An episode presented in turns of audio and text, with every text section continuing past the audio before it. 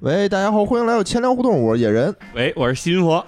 哎，今天欢迎这个佛爷啊过来莅临指导。哎，我最近梳理了一下去年的节目，哦，发现年底的时候啊，嗯，都靠佛爷盯着呢， 哟，都是野人信佛，野人信佛，野人信佛。佛爷为我们奉献了非常多精彩的好故事。钱粮胡同半边天。半边天，佛爷能顶半边天。嗯，今天咱们聊点什么呢？最近有一个电视剧嗯特别火热，啊，叫这《繁花》，繁花，繁花顶起了播客的半边天。全都聊 这个。全都聊日更，一天更一次。我今天看了那个《繁花》第五集，我的感想是什么什么，哦，都这么更。你看了吗？我看了一半儿，哦，看到那个就是保总跟俩嗯姑娘闹掰了的时候，我就看不下去了。不是，人家就是商战呀、你得讲我这看个，不下去，不行，我觉得 这这是一渣男，不行，你这得。看这保总炒股啊。啊，哦，就没看到那儿哈，就是后来就啊不知道为什么他跟玲子闹掰了，嗯然后怎么着就跟就是汪小姐她也不喜欢，嗯，这块儿我又接受不了，接受不了汪小姐受委屈，哦，我就不看了，股市这块儿你我就没看，我没完全就没看啊没关注。啊。哦对，就是《繁花》还是勾起很多人的回忆嘛，就是这个是吧九十年代初，我们一点回忆都没有，刚刚开放股市的时候，就那个那个年代因为我嘛没经历过。啊，九九十年代，反正就是，呃，我九爸炒股大概啊九五年，哟，那很早了，但是就比那电视剧还是晚晚一些，啊还是晚，因为没有电。赶上那个抢那个对对对，抢那什么券儿的时候最，开始北京这边那没个，有。对，一个是没有这个氛围，嗯二是有纪律，公职人员最开始是不让你炒股你的，知道为什么吗？嗯，你知道为什么公知？呃，为什么？最开始在那个深就是沪深两市上市的时候，啊，是鼓励公职人员炒股。那是深圳，对你听我说呀、啊最开始深圳是市委就是带头说大家都得支持是，公务员买股票，都得买股票嗯，嗯后来出事儿了。哦，后来是因为就是那个认购券儿嗯，就太火爆了，就是我拿着认购券儿我就能挣钱，哦，所以呢，大家就是彻夜排队。后来就是有很多人啊，他抢不到券儿，嗯，然后就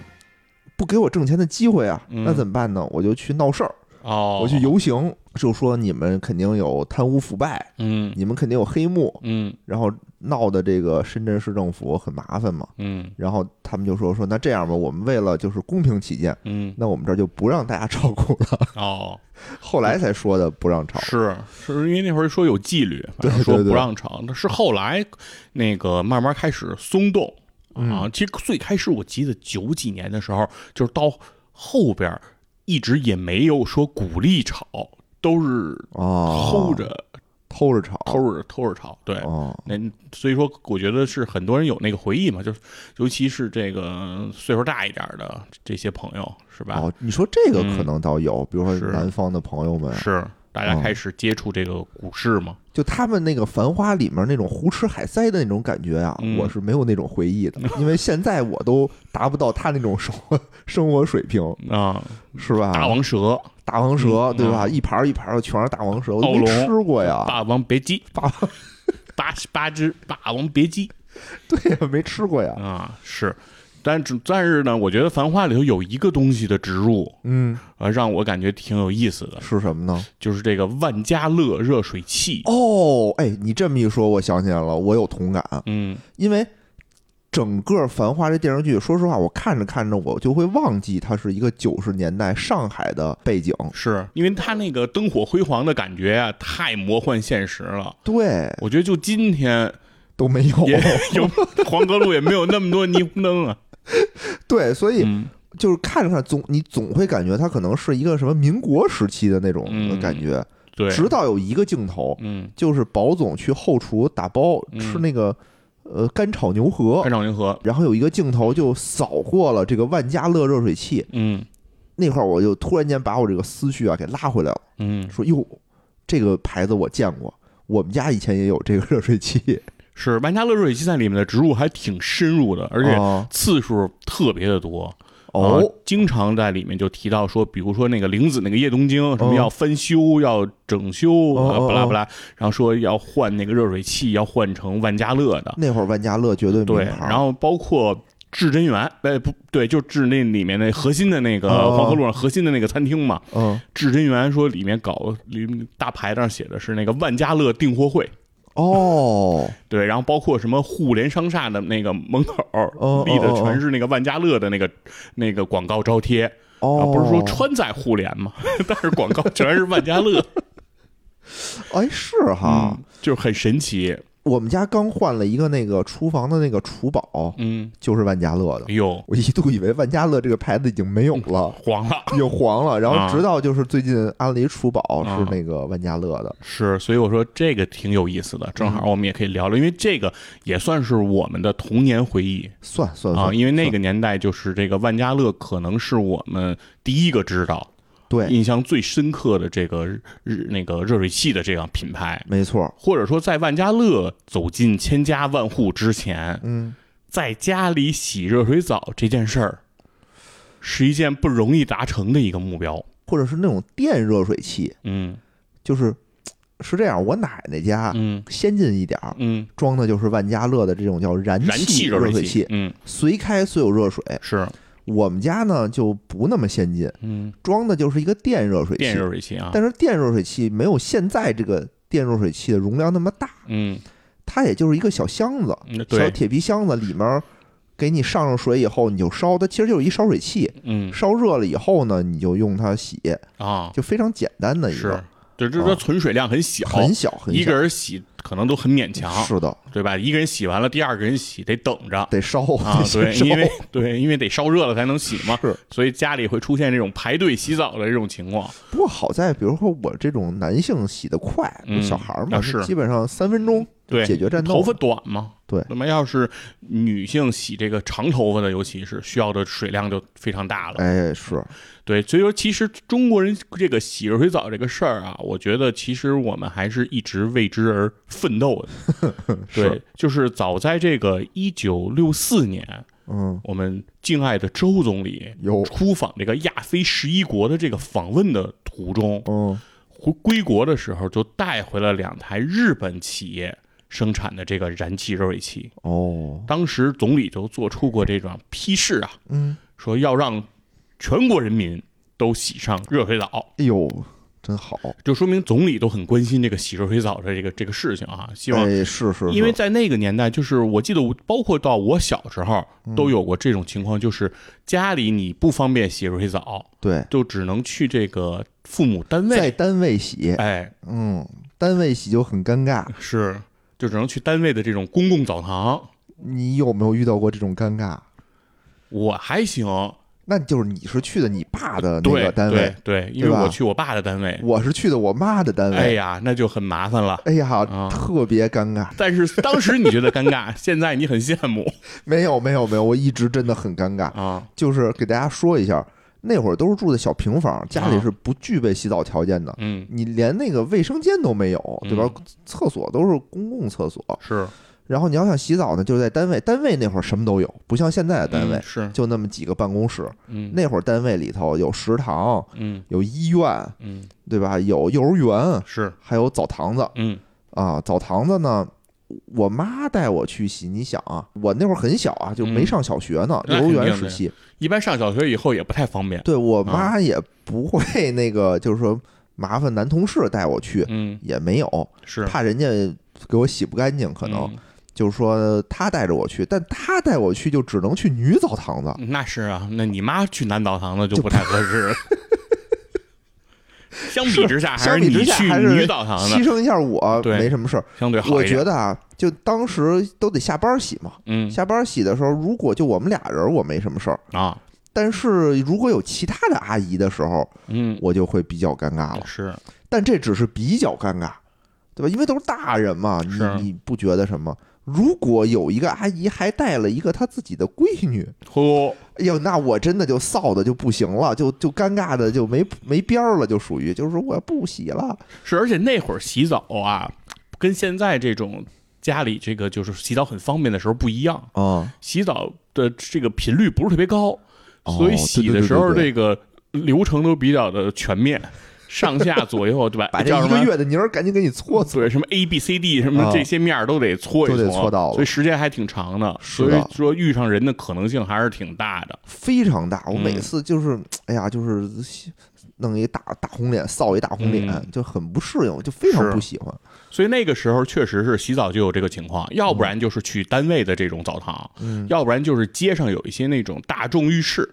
啊，哦，公共浴池，哦就是那那种我没去过，就是花钱不太多，嗯，然后也是那种让大家能够就是解决大家洗澡这个问题跟现在的这种什么 SPA 那个不一样啊。对，那那设现在施是没有那么享受好嘛啊，就是个澡堂嘛。对对对，就这么个情况。那其实，在家里洗澡呢，也有一些解决方案，嗯比如说刚才野人提到这个家里会用这个电热水器，但是我觉得那都是相对有点靠后了。嗯哦在最开始的时候啊，就是我爷爷家当时的洗澡的这个方案，嗯是他在那个呃厕所的那个卫生间里，嗯卫生间里，他搁一个那种塑料制的一种，就跟袋子似的一个一个东西，哦然后那袋子的另一端呢有一个小揪儿伸下来，嗯然后呢有个塞子。嗯呃，在洗澡之前呢，先自己在家烧热水，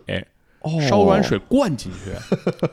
然后再兑上凉水，把温度反正自己嗯调、调好调了好了。然后需要用水的洗的时候，把那塞子拔一下，不就开始流水哦吗？哦，对，相当于自己制制自制这种简易的这个淋淋浴哦浴装置，对对对。对，然后呢，你用洗，比如说你你洗需要打洗发水什么的时候，你再给塞上，哦，因为你不能让它一直流，对一直流一会儿没了，没水了 ，你得就就这点水嗯就得够按一个人洗。嗯所以是这么一种情况。然后我们家最开始的时候住进的那个呃楼房里，开始好像也没有这个燃气热水器这个设置没有啊，最开始没有，所以说每家呢都有一个浴缸啊哦，，这个浴缸就是这个在家里洗澡使的，嚯就是也是先烧完水哦灌进那个澡盆里、浴缸里，大家在那浴缸里洗洗澡。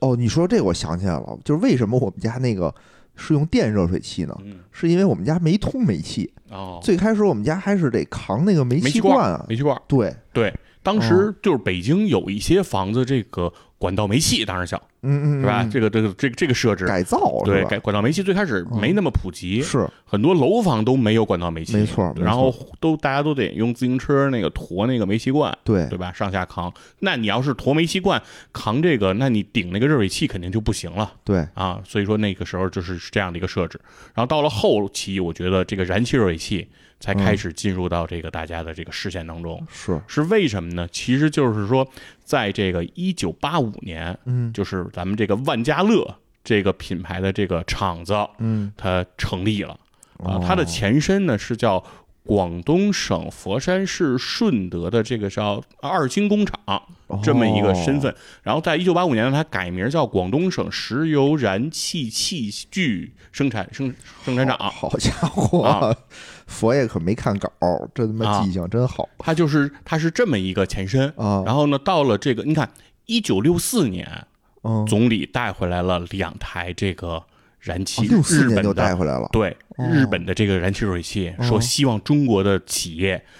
中国的工厂，嗯我们能够就是对它进行这研发，嗯我们给中国人也生产出来。嗯，直到了二十四年后，就是一九我八八们才年，生产出来，对，这个万家乐才生产出了中国第一个就是带有叫做熄火保护装置的这个燃气热水器。什么意思？哦因为燃气热水器，我我不知道你你小时候观察过那个燃气热水器没有、有啊？一火苗，对，它里面是直接有火的。对对对对就现在对当然那个燃气热水器你现在也看不见了，是人都现在封上了，都都都更好了。嗯当时那个就是靠火，就相当于点一个火，那个火去加热那个水管，嗯把水管里的水变热的，嗯所以那个火是一直着着的。嗯，但这就有个问题，火要是灭了，就容易对，就容易那个中毒，没对错。吧然后煤这气中这毒边的它这个燃气还会在不停的放煤气嘛，是对，那你这个就很危险。是所以说，万家乐生产的这个，为什么它直到它生产出来这个东西才可能普及到大家的家庭当中，嗯，就是因为这样才能规避这个风险呀、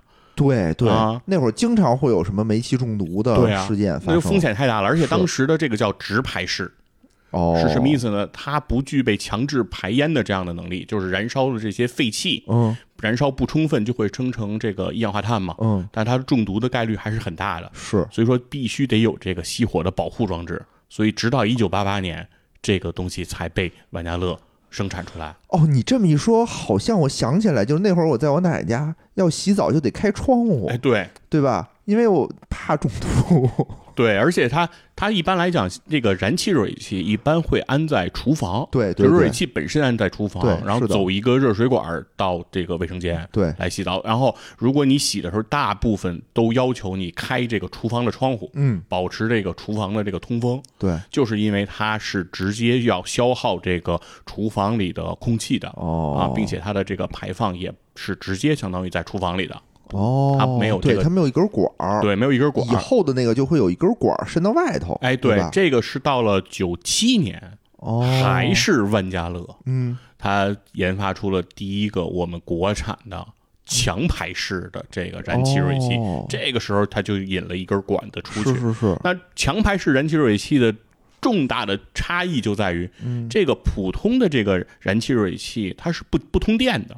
就是它没有插销，嗯嗯嗯它不需要接电。嗯，但是如果你购买的是强排式的，它就是需要插电的，哦，因为它的那个风扇排风是需要通电才能够工明作的。白，对，但是万家乐这就非常火呀。嗯你想，它是第一个生产出来这个燃气热水器的，嗯，那它的这个当时人民大众的这个洗洗澡、洗热水澡，在家里洗热水澡，这绝对是大家的这个刚需啊，对对嗯对是，吧？呃这个大家很都很希望能够完成这样的一个事情啊。那多好啊！对，所以说它的销售量是非常大的。从一九八八年它生产出来这第一台，到它这个之后的七年间，嗯，它总共卖了一百二十八万套这个燃气热水器的这样的设备。真不少。大家会现在会觉得这个一百二十八万套不多，嗯，但是你得想那个年代家里有煤气的就不多，是是啊吧？是。然后，而且而且这个直接就是销售额就达到了八个多亿啊，哦，是非常火爆真的。不少。对，但但是当然，当时那个在顺德啊，除了万家乐，嗯当时还有一个这个生产这个燃气热水器的这个厂家，嗯，叫神州。哦哦那这不里知道了。对，这两家儿这个公司在当时啊，九零年代初啊，八零年代末那个那个阶段，嗯，两家儿是进行在市场上进行这种疯狂的这个竞争哦，啊，疯狂的卷，呃，卷到卷到什么样儿呢？说两边儿就打这个广告的这个宣传战。哦，万家乐这边儿当年就是在《繁花》里也体现出来了，嗯万家乐请到了这个产品的代言人嗯做广告，嗯，在电视上投放这个广告是香港明星汪明荃，哦，哎，那来会儿给打这牌，哎，来给这个万家乐做这个广告，而且当时万家乐就喊出了那个广告语，叫“万家乐，乐万万家哎，哎，现在我还记着呢。对，非常的脍炙人口啊。对，而且万家乐不仅做出了这个第一台的这个燃气热水器，它还做出了第一台我国生产的全自动洗碗机，那哦是在一九九零年。那么早啊？哎，《繁花》里面也提到了，哦这个说是这个叶东京改造完了，他们也买了购置 了万家乐的洗碗机，哦哦哦，嗯，而且也是汪明荃做这个广告代言，哦哎，所以说这个当时在市场上就非常的火热嘛。嗯，那当时另外这个公司神州，哎，也不甘示弱，他们做了一什么事儿呢？是一九九零年嗯北京有个大事儿，嗯，是吧？是这个亚运会，哎，亚运会是九零年吗？九零年啊，九零年啊，一九九零年啊，哦九零年北京亚运会啊，嗯，呃，神州做了什么事儿呢？就是他们免费嗯为这个北京亚运会研制火炬，哦，火炬不也是点火的，对对对对对，对吧？里面不也得装这个液化石油气吗？是是是吧？是，对吧？跟那个大打火机似的。那我完全没有印象，是可能我太小了那对会儿。这个公司就做的这个，哦说当时这个因为亚运会啊，当时是我们国家第一个这种综合性的体对育盛会，非常非常的重视。非常火嘛，对影响力很很大，所以一下一时风头无两，嗯就是这个神州的这个燃气热水器也一下火了，嗯然后万家乐呢就是有点不甘示弱，嗯，马上在报纸上刊登了一个这个对下联儿。有奖对下联儿的这么一个 活动，啊哎，叫什么万家乐，用万家乐，万家都乐。有哎，这是上联儿，这啊，说悬赏一万现金，嚯，那会征儿集这个最好的这个下可以啊了联儿啊一万块，啊。总之就是推陈出新嘛，各种这种这个广告战在当时也是打得火热，嗯哎，所以说当时呢，就是能看得出来啊，不不管是对于人民群众来讲，这个洗热水澡这件事儿，嗯和对万家乐来说，把握住这个商机，嗯哎，我觉得当时都是非常好的一个事情。是是哎是，正好反映了就是九十年代初期，我觉得人民生活水平日益提高，大家的这个物质需求，哎，也提升了。对，啊，大家呢开始希望自己能够时经常的啊保持这个身体卫生，嗯嗯哎，这我觉得都是非常好的事情嘛。嗯，哎，但是呢，这个万家乐呢，在继续往下发展过嗯程当中，也逐渐呢出现了一点问题，是是吧？什么？呢？这个呢就和股市息有息关相系关了哎，哦，到了这个一九九四年啊，嗯这个万家乐它就开始上寻求上市了。嗯哎因为当时这个各地啊都是鼓励这个明星企业，上市对比较发展比较好的企业能够积极上市。是嗯当然，顺德地区也就鼓励这个万家乐进行上市。嗯嗯所以九四年呢，万家乐呢就在 A 股上市了。嗯，但是呢，万家乐不是自己上市的，那是怎么它是着在这个政府的牵头下，嗯和十几个公司联合打包，啊，一同上市。还能这么玩对，呢？而牵头为万家乐。哦，就相当于大大家打包成了一个集团啊，哦这个集团叫万家乐集团。我靠，哎，这个有点儿匪对，夷所思啊。然后呢，这样呢，这样呢，大家等于是因为靠单单个公司，上啊不无论了从产值规模呀，嗯从这个资金的这种情况来讲，可能都不太能够满足上市的要求。哦，而当时政府可能也是为了积极推动这个上市，嗯所以就做了这么样一个策划。嗯所以等于是十几家公司打包到了一起，由万家乐牵头来进行了这个上市。嗯而上市之后，万家乐就发现啊，就是说跟自己一起打包的这些公司啊，嗯，经营生产状况良莠不齐，是呢，对对呀，很不是大家都跟我万家乐是同量级的这样的公司。 这不就跟欧盟里面的那个德国、法国撑着一帮小弟一样吗？是，就感觉对吧说是就是自己啊带了很多累赘，是 吧？就感觉感觉自己就是呃，显得自己就很很疲惫。就是啊，啊本来我自己发展的挺好的，对对吧？那本你说那些你们出了坏账，算谁的呀？是，然后感觉自己经营上呢，可能就就会有很大的问题。嗯，所以其实从一九九七年啊，万家乐就开始对自己的这个持股、这个结构嗯等等进行这种改造。嗯他就希望啊，让自己甩掉这些亏损的、不良的这些公司，哦然后逐渐就是变更自己的这样一个持股的资本的结构比例。嗯哎，他就开始尝试做这个努力。他首先呢，就找到了这个广东的这个新力集团。哎哦，新力集团是做什么的呢？新力集团呢，旗下是做这个叫输电变压设备的这么一个企 业啊，以及这个做这个塑料元器件生产啊你。说这几个字儿的时候啊，这个企业在我脑子里头已经变化了很多了。嗯最开始我想，哎，是不是做体育的呀？嗯我说不对，那叫立新，啊，对吧？然后你说做书店的，我说哦，他是做书 店的 卖书卖书的，做新华书店，然后什么书店什么、输电变压就书是店变压对哦，电力的，电力，对对哦，嗯这样这样的一个企业，等于他斥资呢买下了他的这个一个变压器厂。哦百分之百的股份哦，以及一个塑料元件生产厂百分之五十的股份。嗯然后呢，呃，这个应该是花了二点多个亿啊，完成了这样的一个事儿。翻过头来，嗯，这个新力这个集团又马上花了三点多个亿嗯哦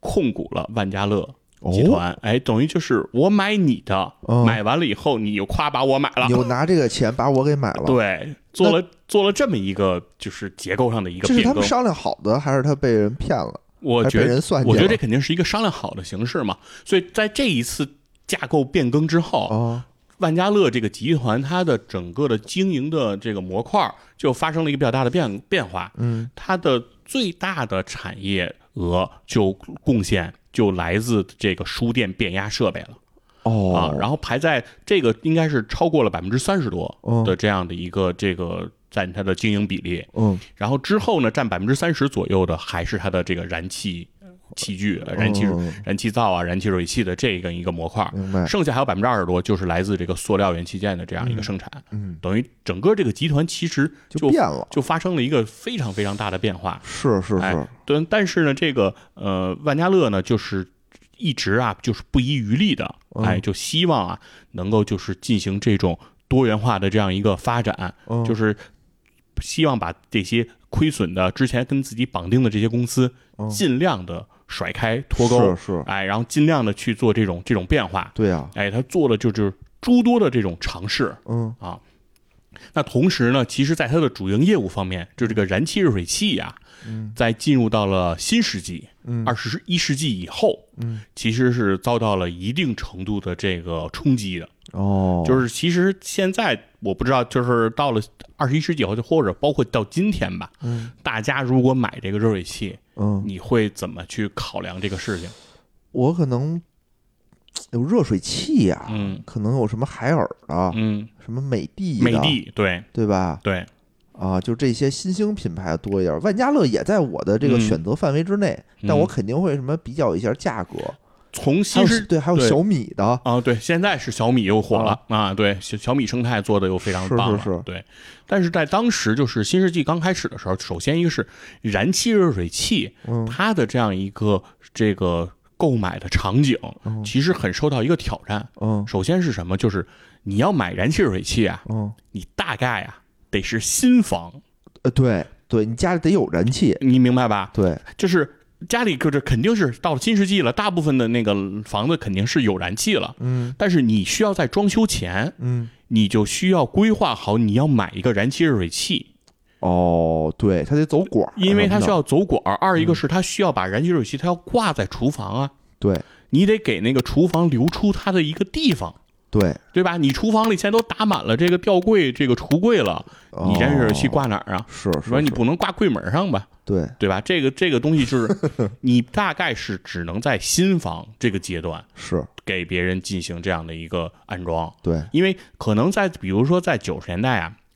这个问题不是特别显著。嗯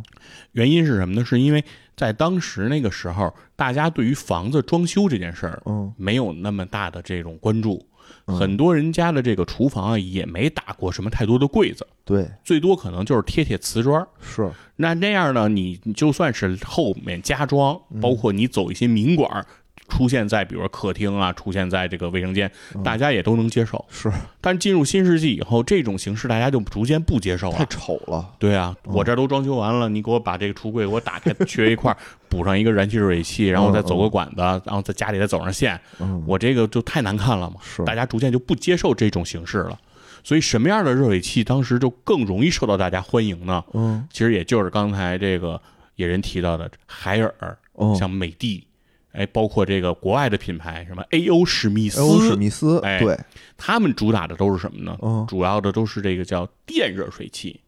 哦啊。，那这个时候的对电热水器跟野人小时候你见的就完全吃的不一样了那就不一样了。对，嗯现在的电热水器呢就非常先进了，对吧？首先是容量变得很大，对，有六十升的，有八十升的，有对一百升的，嗯对吧？它能装很很非常多的水。是，然后另外它的这个控温。它的这种保护都做得非常的好，你那个水洗出来，它是能够长时间保持一个稳定的这个温度的。对对对，而燃气热水器啊，确实在这个方面上也有一定的劣势，哎，就是它受到这个水压和气和这个供气儿这个压力的这个影响啊，嗯其实有很多时候容易洗澡的时候，这个温度啊它不稳定。对，这是第一点。第二点呢，就是你想，你那个燃气热水器你得放在厨房，嗯你洗澡在卫生间，嗯，这两个地儿往往它不挨着，哎，对对吧？它中间可能离的距离特别远。对对你对。要想洗澡的时候，你得且放半天那个，你得把中间没没错的凉水给它放干对，一净个。在复兴门，一个在建国门，这玩意儿非常的远，是 它不方便，嗯家里太大啊，它确实是有这个问题。对啊吧？对，因为就是最怎么说你也得走几米的管儿，对啊，然后这个时候你那个水，你得你得放那个凉水得放且好放久会儿，呢对，所以这样的话大家也觉得很浪费嘛。还有一点嗯，我不知道你遇见过没有？不知道现在的燃气热水器是不是这个毛病已经改了？嗯，就是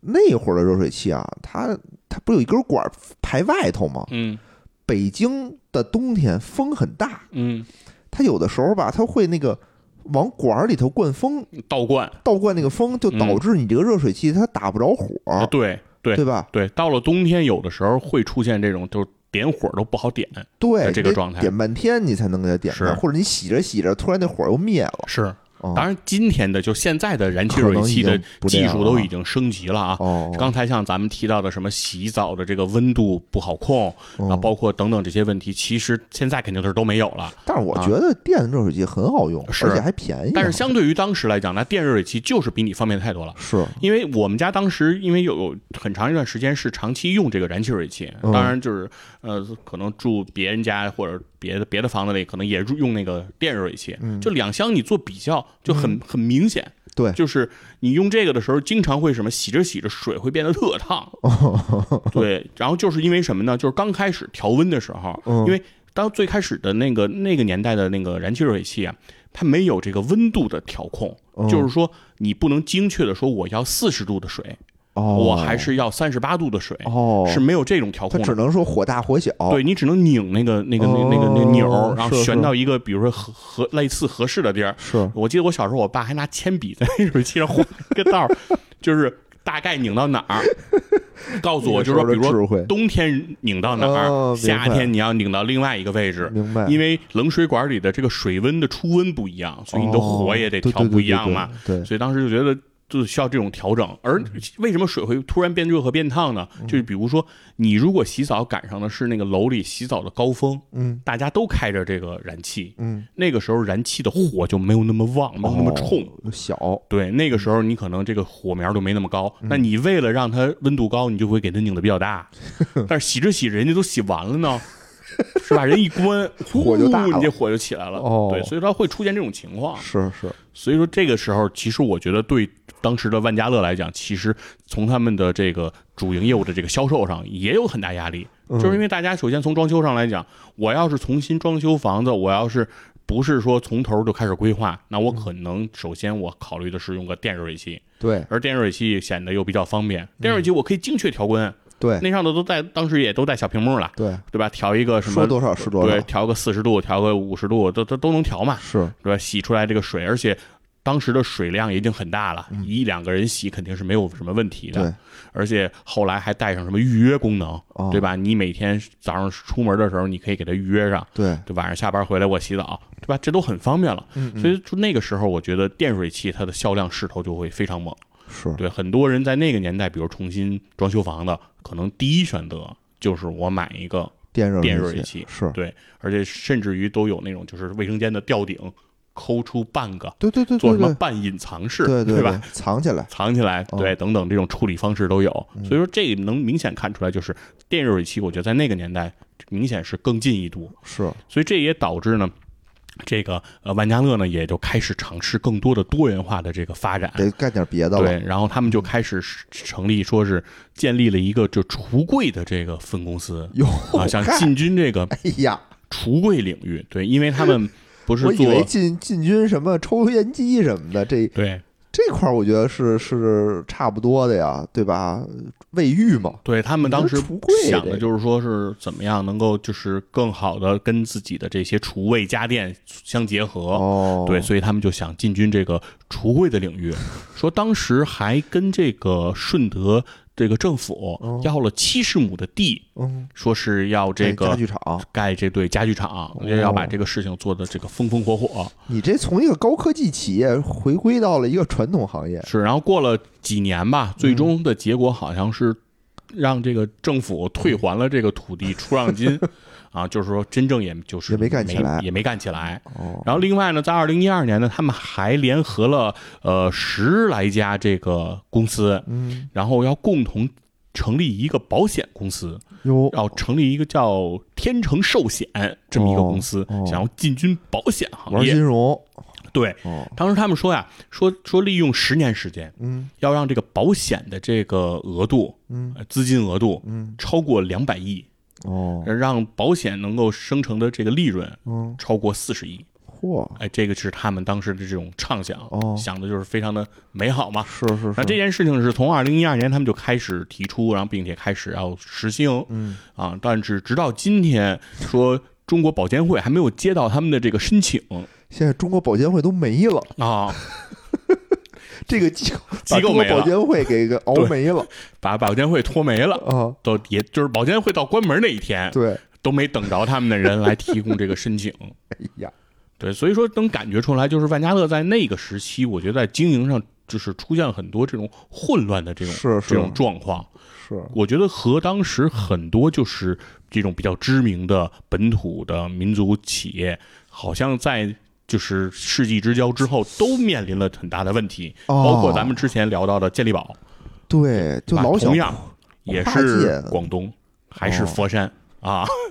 那边都人的心思都比较活泛，对，就是企业干的确实都风生水起，是，都做出过很大的成绩。嗯嗯，嗯但是呢，同时呢，就是感觉在经营上也都走了一定的弯路。你说那个万家乐，你说看人家做电热水器，你也做电热水器不得了吗？嗯，打不过就加 入，对吧？，对这个，但是各有各的这一门嘛，是就是是人家有自己的专利，因为哦包包括广告里也说了，万家乐人家是掌握着很多专利的。哦，而且万家乐呢，不仅其实在咱们国内有着非常好的这种市场基础，嗯，在国外东南亚国家很多地方使也用用的万家乐，燃气热水器都是万家乐的。哦，对，甚至我有一个朋友，他们到那个朝鲜嗯，嗯，新义州啊哦，号称朝鲜的深圳啊哦，就是 就是朝鲜的是对外开放口岸嘛，嗯啊，那个地方说住在了朝鲜说最高级的酒店里，嗯那个酒店的热水器用的也是万家乐啊，那个酒店里还有热水器呢，嗯啊。就燃气热水器，我我也挺 理，我也挺难理解对的呀啊，在酒店房间里是如何安装的燃气热水器，这不怕熏死吗？反正就是很神奇嘛。啊，但是嗯从一个侧面能够反映，就是它的这个影响力还是非常的大的。是，对，但是呢，就是近些年确实如野人的感知，嗯就是很多人会觉得万家乐这个产品或者说这个品牌好像没好了，像没了，对，死了，嗯，黄摊子了，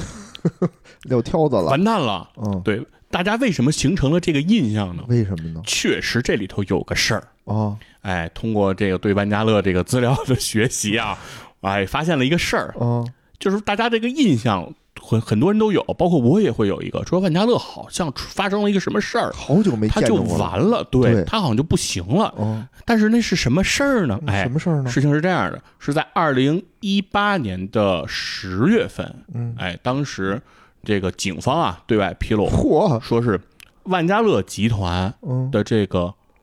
董事长陈环嗯失踪了两个月的陈环，嗯，现在找着他了，哦，并且嗯，依法将其拘捕。哟，还活着呢，我以为找嗯到是个这个人尸失体踪了，哦，但是呢，现在已经找到他了，就把拘他捕了，就把他这个这个拘捕又了出什么事儿了？啊。然后说这个人涉及到的是大量的这种哎，就是金融方面的问题，哦，哎，就是非法集资，嗯哎等等的这些事情。哎，那这个事情当时这个和万家乐有什么关系呢？对啊，呀，陈环这个人，嗯他不仅仅是万家乐的这个董事长，嗯，哎，他同时还是一个叫万盛公司的一个董事长。哦，那这个万盛这个公司呢，它是之前它隶属，就是之前这家公司，嗯嗯它是属于一个这个集团的子公司，嗯这个集团叫草根投资。嗯，哦，哎，不知道野人知不知道这这个公司？不知道，这个就是在二零一八年嗯比较早爆雷的 P to P 的一个公司。呃呃呃，这哦对，这个草根投资它就是搞 P to P 的哦，所以说它当时涉嫌大量的这样非一法个集资非法集资，对，嗯而且资金无法兑付哦的这样一个情况。所以呢，这个陈环不仅仅是这个这个子公司的董事长，嗯同时他还出任了草根投资的首席律师啊。这个人啊本身是个律师，这不算知法犯法吗？哎，，而这个这一切的情况又是怎么来的呢？怎么一个大公司万家乐的董事长、哎去人家那儿当一个律师？对，怎么这这这个个好像怎么有万家乐点的呀董事长又是这又是变成了这么一个人呢？而对呀啊这个人他的这个背景又特别的混乱， 而且常年从事这种资金投资的这这些这这些这这这些情况呢，哦，这是这又是一个怎么回事呢？对吧？而且大家知道这件事情的爆出，当时给到万家乐的股票，哦，万家乐当时在 A 股的这个这个股票嗯，直接就停牌了。哦，啊是而且是董事长进去了，对，一般都而会且在停停牌，嗯牌之前就连续跌停，哦，哎，，就股股价就一下就暴跌，嗯市值蒸发极大，嗯，而且说这一次的这个暴雷，直接给万家乐造成了七个多亿的这个嚯，的损失，大概应该是七点九二亿。哦，而万家乐在二零一二年到二零一七年六年间的利润总额是七点七六亿，呵，好家伙，就全赔进去了。就说这一把嗯把之前六年的利润全都赔进去了。嗯嗯嗯，对，那他又是这个是又是一个怎么回事儿呢？对吧？我觉得万家乐怎么经历了这么大的一个震荡？当时人都很，外面的人都很震惊，就没有想到说一个做热水器的啊怎么突然就搞上 P to P 了啊，啊？搞上 P to P 之后还爆了这么大的雷，然后董事长还进去了对呀，啊，这让人觉得这个匪夷所思。啊是，对，那所以说事情啊还得往前边倒，嗯往前面倒是什么呢？是在二零一六年三月份的时候，嗯哎，当时的这个万家乐的这个呃最大的持股人嗯叫西藏汇顺。哦哎，控股公司、这个公司呢，它是持有这个万家乐集团最大的股份的。嗯，而在这一个二零一六年的三月份，他把他的手里的这个股票，嗯，啊、卖给了一个叫汇富，呃，呃叫汇富投资的这么一个公司，哦，汇富，哎，好卖给像我知道。卖给了汇富，汇富博眼，全名应该叫汇富博眼哦，投资有限公司。那我不知道是不是一个啊没事，广州的你说吧，嗯，卖给了这个汇富了。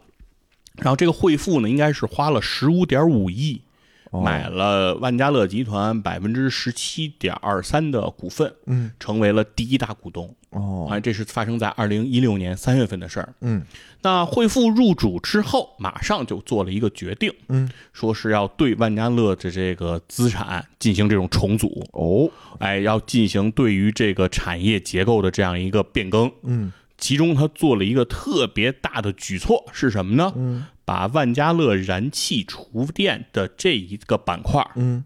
从万家乐集团里进行了脱钩哦，分离。他把万家乐的厨电这个这个板块嗯作价了七点三五亿，啊又卖出去了，卖给谁了呢？啊，卖给又谁卖了给了西藏汇顺啊， 就是卖给了与他的原始股东。哦，他就是从说人家那儿万家乐他是做这种燃气起家的，现在他起家这块东西我不要了，对那还剩什么？还剩做变压器的了对，因为这个时候他说什么呀？啊？这个惠富对外的宣称就是认为啊，嗯，厨电领域啊嗯竞争日益激烈，哦已经不具备这种深耕的这种基础已了经。是红海了，红海了，嗯，而这个厨电领域为这个公司带来的利润呀，感觉也是逐年在下降。哦，那现在呢，不太行就了是到嗯了壮士断腕的时 刻嚯，啊，就是我们赶紧跟他先脱离，哦，我们把它哦脱钩啊，先我把不良资产转移，对，趁着他出现手在还那个还有人接，我们就先给他转出，我们要做转型了，嗯，我转们型我们这公司我们得转型，我们得变了。往哪儿变？对，然后所以说这次变完以后，他们确实整个产业结构就嗯变成了一个做这个输电变压这个设备的公司，嗯啊同时还做这个供应链管理哦，啊和大对宗商品贸易，嗯呃，变成了一这么一个就是就是输电设备的公司。大宗商品贸易的贸易公司嗯和这个供应链管理的这样一个公司，嗯哎，等于是厨电这一块彻底就没有了，哦而买回去的就 哦是这个西藏汇顺，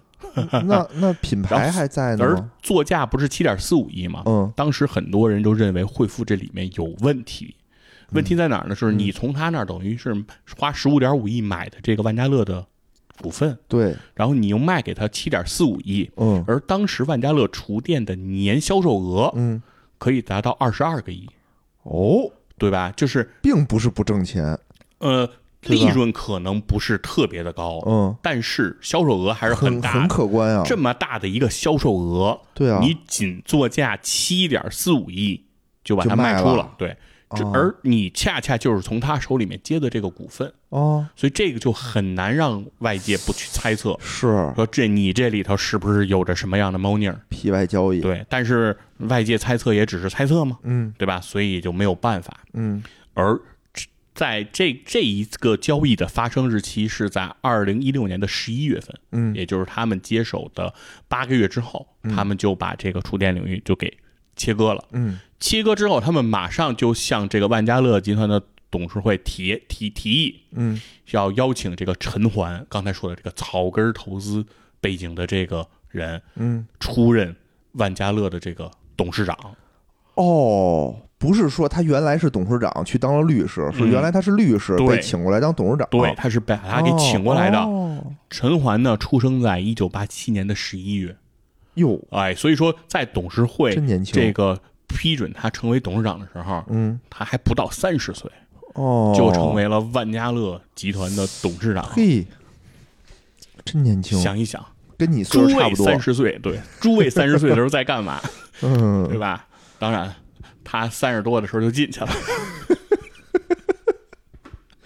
那相当我们还是比他好一所以点，这一幕幕啊，嗯所以很多人都说万家乐整个这个集团就是被资本裹挟着嗯，绞杀进了一个资本的绞肉机里，是哎，然后等于就进入陷入到这种万劫不复。哦，所以说，等到这个从陈环当上董事长到这个 P to P 暴雷的事件发生，嗯给这个万家乐带来了七点九二亿的亏损，嗯然后这一段时间从汇富入主嗯这个、呃万家乐集团。到后来这件事情发生，呃，万家乐集团这个股票，嗯从当时最高的十一块七毛六，嗯就掉到了两块多哎啊呀，，整个太惨市了值蒸发百分之八十多，嗯，哎，这是非常恐怖的一个事情。是，然后在这个过程当中，资本从中有多少牟利，做了多少所谓 PY 的交易，哦这都很多就是不不不太清楚不得了，而知了。嗯嗯对，所以说这就是为什么很多人当时说万家乐嗯完了，嗯，万家乐崩崩盘了，对呀，没就是了呀因为在当时的市场上嗯是有两家公司叫万家乐的，哦，一个是在 A 股上市的万家乐集团，嗯。另一个是万家乐燃气。哦，还在，还在是对吧？对，哦万家乐燃气呢还在，但它并不是那个上市的万家乐，因为他们已经分分分割购了了，他把他从上市那个上市公司里头剔除除了。哦、，对，所以说当时呢，万家乐燃气呢就使劲的呼吁嗯，说，我们跟那个万家乐没关没系啊，然后只是我们都叫万家乐。哎，嗯所以说这个也是我在看这件事情的时候，我说，哎，万家乐发生了这么重大的这个事情，嗯，和后面我看到的万家乐的很多新闻啊，有点对不上。啊哦，后来我才知道，其实那个时候他们已经分沟没有关分割没有关系了。就两个万家乐了，各过各的了。嗯哎，对，所以说到了二零一九年，其实万家乐还还是很火爆的。哦在二零一九年，我当然说的是万家乐燃气啊，嗯在二零一九年的时候，因为二零一八年爆的雷嘛，嗯啊，二零一九年的时候，万家乐燃气他们在这个中国家电和消费电子博览会，嗯，推出了天宫系列的这个燃气、燃气灶啊等等的这些产品，嗯，设计都非常的牛。哦哎，当时有这个什么鹅卵石造型的热水器的这样的一哦个设计，对，受到了当时整个中国工业的这样的一个赞赞许。哦，嗯而且万家乐当时还做了一个燃气灶，这个燃气灶呢，看上去就是一整块钢板，嗯就是你什么也看不见，平的一块钢板。嗯当你触碰到上面的按钮的时候，嗯打开燃气灶的时候，它会从这个钢板纯平的钢板上升起这个燃气灶，哦，就是从底下直接无缝的升起。对，好看牛上去是逼一啊个无缝的钢板，对，啊，这样就升起来了。好牛逼啊所以！这样一幕，当时是上了新闻联播的哦啊，，新闻联播的这个中央电视台的这个记者嗯是当着全国观众给大家展示万家乐这个工业上的这样一个黑科技哦，确实很强。嗯啊，万家乐的这样的设计也拿了什么红点儿的设计奖，嗯嗯中国的红星设计奖，嗯哎呀，都是硕果颇丰的。嗯所以从那个时候能看出来，就是呃，作为从一九八几年就开始致力于这个燃气、热水器、燃气灶生产的这个老牌儿的制造业的企业，嗯，还是有它的底蕴的。是虽然说在这些年中，集团做了很多非常看上去让人搞不懂的操作，做了很多骚操嗯作，在嗯资本领域啊，弄的是灰头土脸。但是对它的核心的生产部门、核心的它的研发部门，还是保住了的。哎，对，还对吧嗯是做出了自己该做的这样的一个事业，给中国工业，我觉得是做出了他们的贡献的。是，哎，那所以说呢，到了这个二零一九年，同样也是万家乐股份这个上市公司在 A 股也正式更名了、啊嗯哦，更名为现在叫顺纳股份。啊、哦，就是不再用万家乐这个名字了，明白，因为事实上它确实也和之前没的关系了，万家乐对就没有什么关系了。嗯，哎，所以说整个呢这一部闹剧吧，我觉得其实可能就是从一八年这个暴雷这个事件给了大家一些印象，说这个万啊家乐就是崩盘了。哦，哎，就是我觉得从整体来说，我觉得万家乐在呃燃气锐气的这样的一个领域哈，嗯这么多年，我觉得还是在持续的深耕啊，嗯包括他现在用的那个东方恒热新的这个专利，就是哦基本上在解决这个呃热水燃气热水器出热水慢嗯，的这样的一个问题。哦，但是确实呢，这些年还是同样受到这个房地产影响，的一个影响。刚才说了，这燃气热水器啊，它非常的依赖 新房对这样对，的就一没个有人说我过两年我换一热水器，对吧？对过两年我换一手机，这很正常。对 A A O 史密斯不都说了吗？啊，能够让你洗一个世纪，对呀，你除了换房以外，或者使坏了，对现在质量又好，是且用呢是啊，谁没事儿老换这个热水器玩儿啊？对，所以说，而且呢热水就，得了而呗且中国现在房地产的势势头又不太好，嗯对吧？新房的交付现在又很成问题，是那你新房装修不不出现，那燃气热水器它的市场肯定也也是不太行，非常容易受到挤压，对吧？而且它还不太像那个电热水器，嗯，电热水器其实使用时间长了以后，嗯其实是有一些，比如说镁棒啊这些里面的加热棒，包括哦里面会有水碱呀、等等这些问题是需要处理的。嗯那这个问题之后呢，有可能会有换新的需求，嗯而电热水器换新又比较容易，对吧？直接拆掉，直接换一新的换换了就行了。 对哦，所以我觉得这个万家乐就应该深耕还是这个厨房和卫生间这个领域，嗯，我们就把这块儿的电器给做起来。对，所以说你现在用的厨宝是万家乐的，就是万家就乐说明它已经开始在电热水器的方面进行这种这就对了，对，进对进行吧这种？经营这了，都是加热让水变热的这种设备，嗯大家一觉得这都是一个体系的。对，因为你所有的厨宝，嗯，它一定就是个电热水器，哎，呃，对，它就是个小号的电热水器嘛，对对吧？因为它肯定是要通电进行对加热的，储水什么对，的，储水进行加热嘛，它是它不可能是个燃气的嘛，就是谁家那个开厨宝的时候轰一下，而且你这厨嗯宝是搁那橱柜里头，它也没有条件，对对吧？你那个热水器它是得有一个通风开放的环境对，的，确实使用这个燃气热水器啊，确实会有这个问题。我们家以前使燃气热水器的时候，就是厨房那个热水管儿连的也是这个热水器，嗯因为你想嘛，都在厨房嘛，那我肯定就是上下用嘛。嗯，但是每次就比如你要你要想洗个碗用个热水，嗯你要你一打开那个时候就那个热水器就会点燃嘛，对，就轰。